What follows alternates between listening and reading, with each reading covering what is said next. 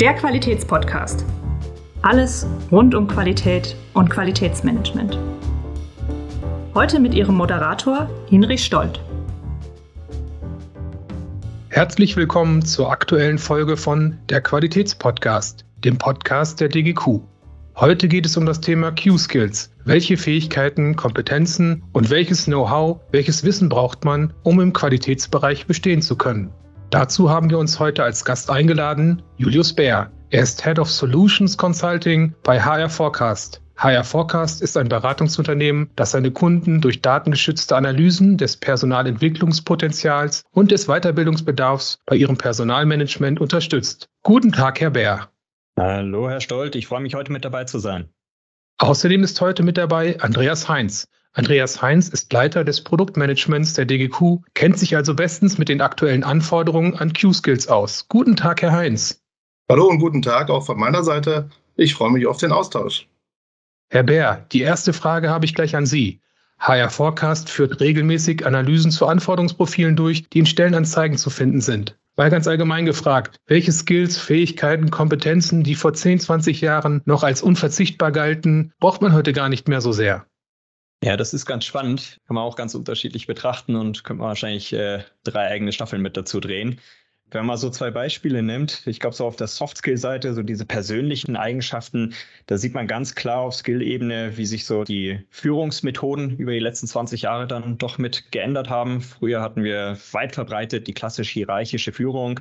Da hat man auch mal eine Ansage machen müssen. Das hat sich auch in Skills so geäußert in einer Form von Durchsetzungsfähigkeit zum Beispiel. Heute sehen da Führungsmethoden deutlich anders aus. Ähm, wir sehen zunehmend agile Führungsmethoden. Wir sehen zunehmend auch so Themen wie Servant Leadership. Da sind auf einmal solche Skills wie Empathie ähm, und emotionale Intelligenz für Führungspersonen auch mit gefragt. Auf der digitalen Seite sieht man es natürlich auch. Programmiersprachen, äh, die kommen und gehen ganz schnell. Wenn man sich anschaut, vor 20 Jahren äh, R, also wie der Buchstabe R, ähm, statistische Programmiersprache. Damit hat das ganze Thema Data Science äh, auch mit angefangen. Heutzutage ist das für Data Science nicht mehr wirklich relevant. Python ist da eigentlich die Programmiersprache, die es heute braucht. Also ganz unterschiedliche Perspektiven und es tut sich eine Menge. Und mal andersherum gefragt, hinter welchen scheinbar neuen und derzeit gehypten Skills verbergen sich aus Ihrer Sicht eigentlich nur alte Bekannte? Ja, äh, ist äh, eigentlich auch dasselbe Thema. Ich kann äh, direkt dabei bleiben. Ich habe so agile Führungsmethoden äh, mitgenannt und äh, heute wird das Thema Agilität natürlich auch durchs Dorf getrieben. Ähm, auch zu Recht natürlich, bringt viele Vorteile mit sich. Ähm, wenn man sich aber mal so die Entstehung äh, anschaut, woher eigentlich das Thema agile Zusammenarbeit mit ankommt, hat man da in den 90ern schon Themen in der, im Software Development wie Extreme Programming gesehen. Ne? Da waren agile Zusammenarbeitsmodelle auch schon gang und gäbe, natürlich noch stark auf den Softwarebereich ähm, fokussiert. Heute heißt das Ganze Scrum, Safe, also Scaled Agile äh, Frameworks. Das sind äh, andere Namen, teilweise andere Methoden. Aber es ist dann eben doch nicht so neu, wie es heute gerne proklamiert wird. In den 90ern hat man sich damit auch schon beschäftigt. Auch die DGQ hat die Dienste von HR Forecast in Anspruch genommen und eine Q-Skills-Studie in Auftrag gegeben. Die Erhebung hat eine große Anzahl von Stellenprofilen mit einem direkten Qualitätsbezug analysiert, bei denen im Aufgabenprofil ein eindeutiger Q-Schwerpunkt zu erkennen ist. Sie hat aber auch Stellenprofile mit einem eher indirekten Qualitätsbezug einbezogen. Herr Heinz, worin bestand die Motivation für die DGQ, HR Forecast mit einer Skills-Studie zu beauftragen? Was genau wollten Sie in Erfahrung bringen? Ja, die Motivation umfasste zwei Aspekte. Zum einen wollten wir wissen, wie sich die Kompetenzen in unserer Disziplin, also der Qualität, verändern und entwickeln. Wir sehen dort viele Trends schon recht deutlich, wollten uns diese Erkenntnis aber durch eine objektive Stellenanalyse bestätigen lassen. Zum anderen wird uns immer deutlicher, dass qualitätsrelevante Aufgaben in anderen Bereichen als der klassischen Q-Abteilung zu finden sind. Viele Menschen haben das Thema Qualität in ihrem Aufgabengebiet, ohne sich als Qualitätsmanager zu verstehen. Das wollten wir genauer wissen. Und ähm, wir haben uns diese anderen, in Anführungszeichen, Bereiche mal genauer angesehen, diese analysieren lassen und zum Beispiel uns den Einkauf angesehen mit der Funktion des Supplier Quality Spezialisten oder Personen, die in der Schnittstelle von Softwareentwicklung und Fachabteilung arbeiten, den DevOps Spezialisten oder eben auch Verantwortliche im Prozessmanagement. Also wir wollten über diese Studie herausfinden, welche Qualitätsskills sich in der Q-Abteilung und in anderen Bereichen mit Q-Aufgaben zu finden sind und in welcher Ausprägung sie einerseits aktuell, aber auch in Zukunft gefordert sind. Und das Ganze haben wir über fünf Branchen gespiegelt, zum Beispiel über die Automotive-Branche oder den Maschinen- und Anlagenbau. Herr Bär, erklären Sie doch unseren Hörerinnen und Hörern, wie Sie bei der Studie genau vorgegangen sind. Wie war die Methodik und gab es irgendwelche Besonderheiten oder hat die DGQ gefragt, was auch die meisten ihrer anderen Kunden fragen? Ich versuche die Methodik äh, möglichst kurz zu formulieren. Ähm, wir arbeiten hier mit externen Daten. Wenn wir von externen Daten für so eine Analyse sprechen, dann spreche ich davon, dass wir hier hunderte Millionen Stellenausschreibungen zur Verfügung haben. Wir crawlen die seit nunmehr zehn Jahren, haben da über 700 Millionen Stellenausschreibungen im Repository verfügbar, was eine tolle Zahl für so einen Podcast ist, aber was bringt uns das eigentlich? In so einer Stellenausschreibung steckt eine ganze Menge Information drin. Wir können lernen, welches Unternehmen an welchem Standort für welche Rollen mit welchen Fähigkeiten ähm, rekrutiert. Wenn wir uns da jetzt ein Qualitätsmanager-Jobprofil in Deutschland anschauen, naja, lernt man ein bisschen was. Wenn wir uns aber eben, wie von Herrn Heinz gerade beschrieben, ähm, mal fünf Industrien anschauen, ne? ähm, Maschinenbau, Automotive, Elektro, aber eben auch ähm, sowas wie äh, die Gesundheitsbranche und die äh, Medizinproduktionsbranche, dann können wir da eben sehr genau verstehen, in welchen Rollen auch außerhalb des klassischen Qualitätsmanagements ähm, das Qualitätsmanagement eine Rolle spielt was für Rollen das denn eigentlich sind. Also entstehen da vielleicht auch neue Rollen neben den klassischen Qualitätsmanagern und wie sich denn hier auch die zugehörigen Skills mit, äh, mitentwickeln. Und Sie hatten auch noch gefragt, was ist denn da so der, der Unterschied zu anderen Analysen? Wesentlicher Unterschied hier war, also wenn man sich andere Analysen anschaut, da sind wir eher für einzelne Unternehmen äh, tätig, die sich da gerne natürlich mit Wettbewerbern benchmarken möchten und äh, tief in den einzelnen, in einzelne Abteilung ähm, mit reinschauen. Das Spannende hier in der Analyse war, dass wir eben auf Industrie, auf Branchenebene ähm, unterwegs waren und da uns wirklich das mal vom höheren Level gesamthaft ähm, mit anschauen konnten. Und da eben auch Aspekte, Herr Heinz hat gerade schon beschrieben, ne, also äh, wo findet sich Qualität auch außerhalb des klassischen Qualitätsmanagements. Solche Aspekte konnten wir uns eben auch übergreifend mit anschauen. Das war sicher äh, ein spannender Punkt, speziell in der Analyse hier. Herr Heinz, Sie haben es eben schon ein wenig angerissen, dass sich das QM eher dezentralisiert aufstellt. Was sind aus Ihrer Sicht die interessantesten Ergebnisse? Welche Erkenntnisse bestätigen Ihre Erwartungen und welche haben Sie vielleicht auch überrascht? Ja, genau. Also deutlich wurde, dass gerade die untersuchten Jobprofile, die nicht klassisch in der Q-Abteilung angesiedelt sind, Skill-Anforderungen zum Thema Qualität in teilweise doch recht starke Ausprägungen gezeigt haben. Ich hatte vorhin das Beispiel des Supplier Quality Spezialisten genannt. Der muss sich zum Beispiel mit der Analyse von Qualitätsdaten befassen. Er muss den Umgang mit Branchenstandards wie einer 9001 oder einer 16949 beherrschen oder sich generalistisch mit dem Thema Prozessverbesserung befassen. Ähm, weitere Beispiele für Bereiche mit Q-Aufgaben sind der Einkauf mit der Sicherstellung der Lieferkettenqualität oder auch die Entwicklungsabteilung mit Aufgaben in der Softwarequalität oder eben in der Produktion mit der Prozess- und Produktqualität.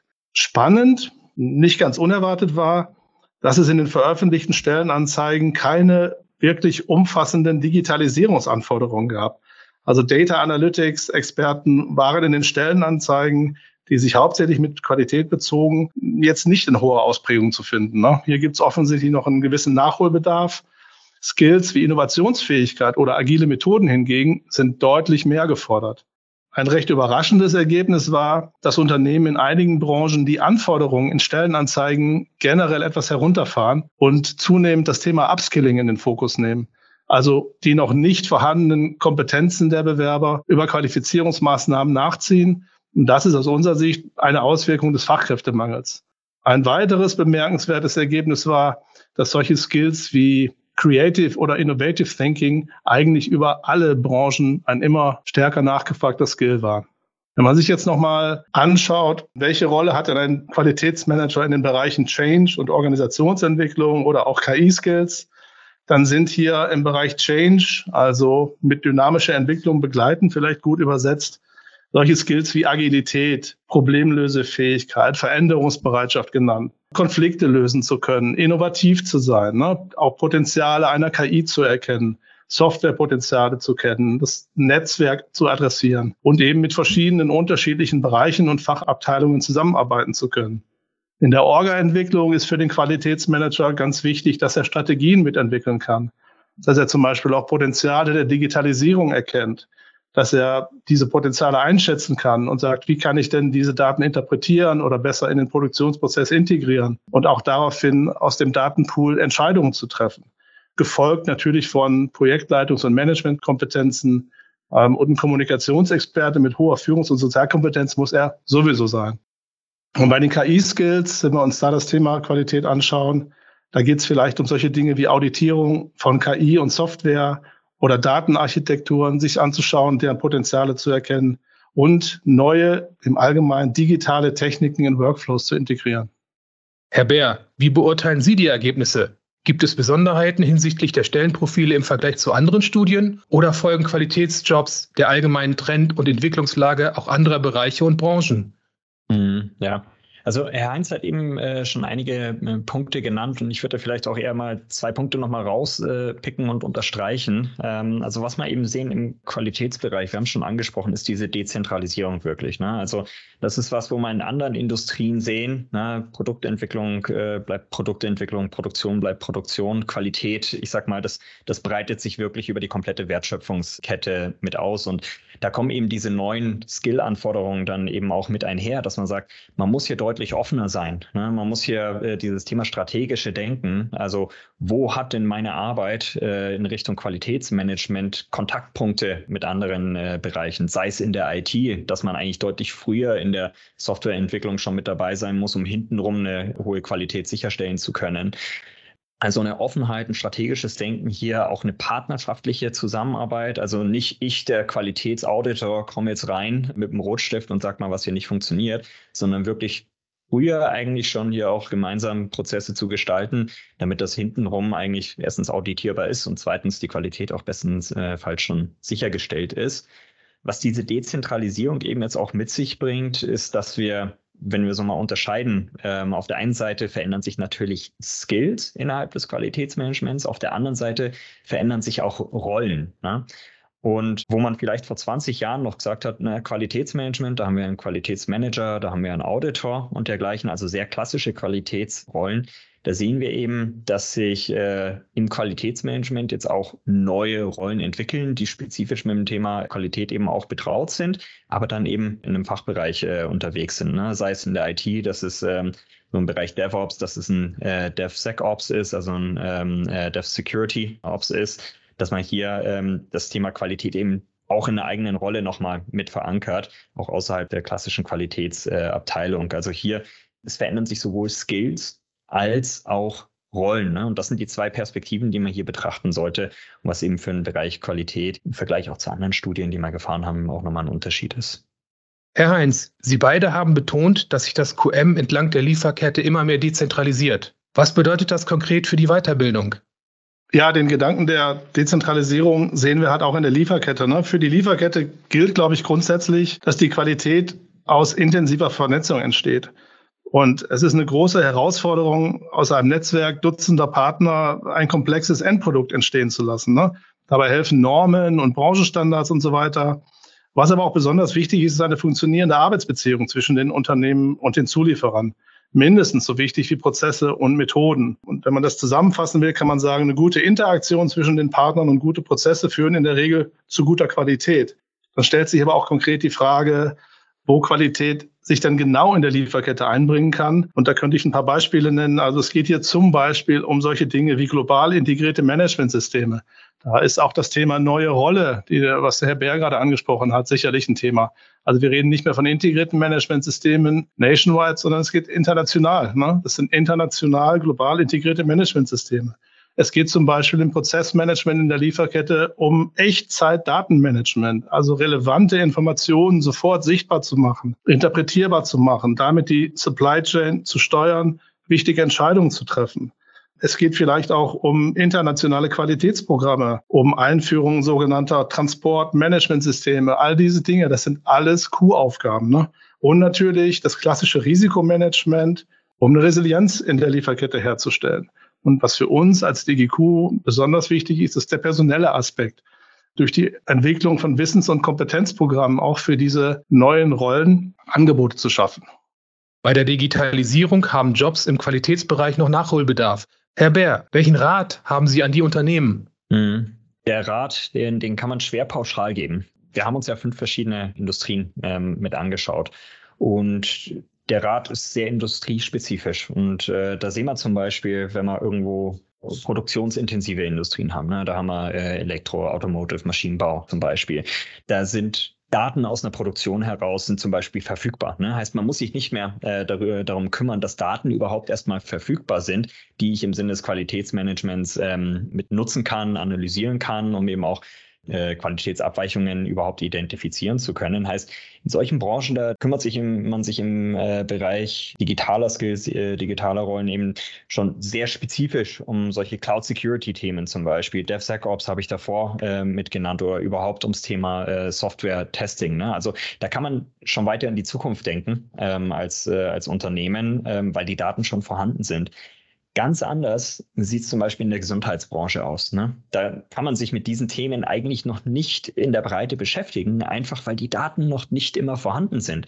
Da ist man quasi eigentlich noch einen Schritt davor unterwegs und muss sagen, ich muss die Daten hier im Gesundheitssystem in Krankenhäusern überhaupt erstmal erstens erfassen, ich muss sie strukturieren, ich muss sie irgendwo zusammenbringen können, egal ob das Patientendaten sind oder ob das Daten äh, aus, der, aus der täglichen Arbeit äh, der, der Angestellten sind um dann überhaupt im Sinne des Qualitätsmanagements, ähm, im Sinne digitaler Skills ja auch Ableitungen treffen zu können, um Verbesserungsvorschläge ähm, auch bringen zu können, um die Qualität ähm, in der Arbeit in der Gesundheitsbranche auch mit, äh, mit zu erhöhen. Also man sollte sich sehr genau anschauen, wo ist man denn eigentlich im Reifegrad auch unterwegs.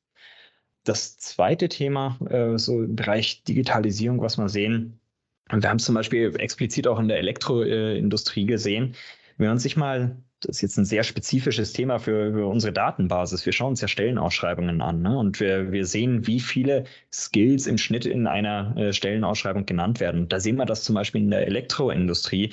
Die Anzahl an Skills über die letzten Jahre, wir haben so einen Pre- und Post-Covid-Zeitraum analysiert, das ist stark äh, zurückgegangen. Heißt, ähm, Stellenausschreibungen werden weniger komplex und was wir da mit daraus lernen können, ist, Unternehmen haben zunehmend Schwierigkeiten offensichtlich, Fachkräfte überhaupt noch rekrutieren zu können. Und um hier einen größeren Bewerberpool äh, anzusprechen, reduziert man eben die Anzahl Skills, die Anzahl Anforderungen sozusagen in der Stellenausschreibung. Und da gibt es jetzt natürlich, äh, wir sind jetzt beim Thema Fachkräftemangel damit quasi angekommen, den wir da auch in Stellenausschreibungen wiedergespiegelt sehen.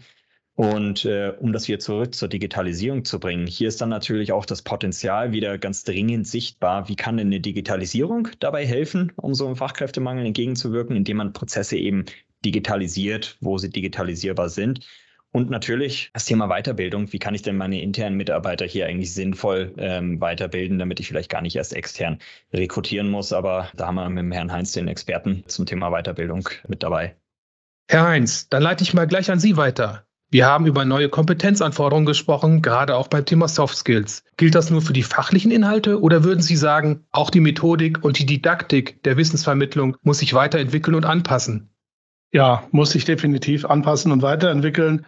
Also eine fundierte fachliche Qualifikation, die immer wieder aufgefrischt werden muss, ist für mich immer noch die Grundlage für professionelle Arbeit. Das ist, glaube ich, klar.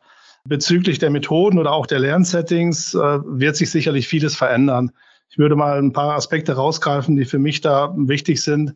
Lernen zum Beispiel löst sich immer mehr von Ort und Zeit. Lernende entscheiden immer mehr selbst, wann, wie und womit sie lernen. Ne? Darauf müssen sich Anbieter einstellen und entsprechende Angebote machen. Es wird auch, glaube ich, wichtiger, Lernen und Arbeiten zu verknüpfen, also den schnellen Transfer in die berufliche Praxis herzustellen. Menschen fordern diese Möglichkeiten ein und wollen auch individualisierte Lernprozesse und diese auch selbst organisiert gestalten. Auch dazu muss man als Weiterbildungsinstitut Antworten geben.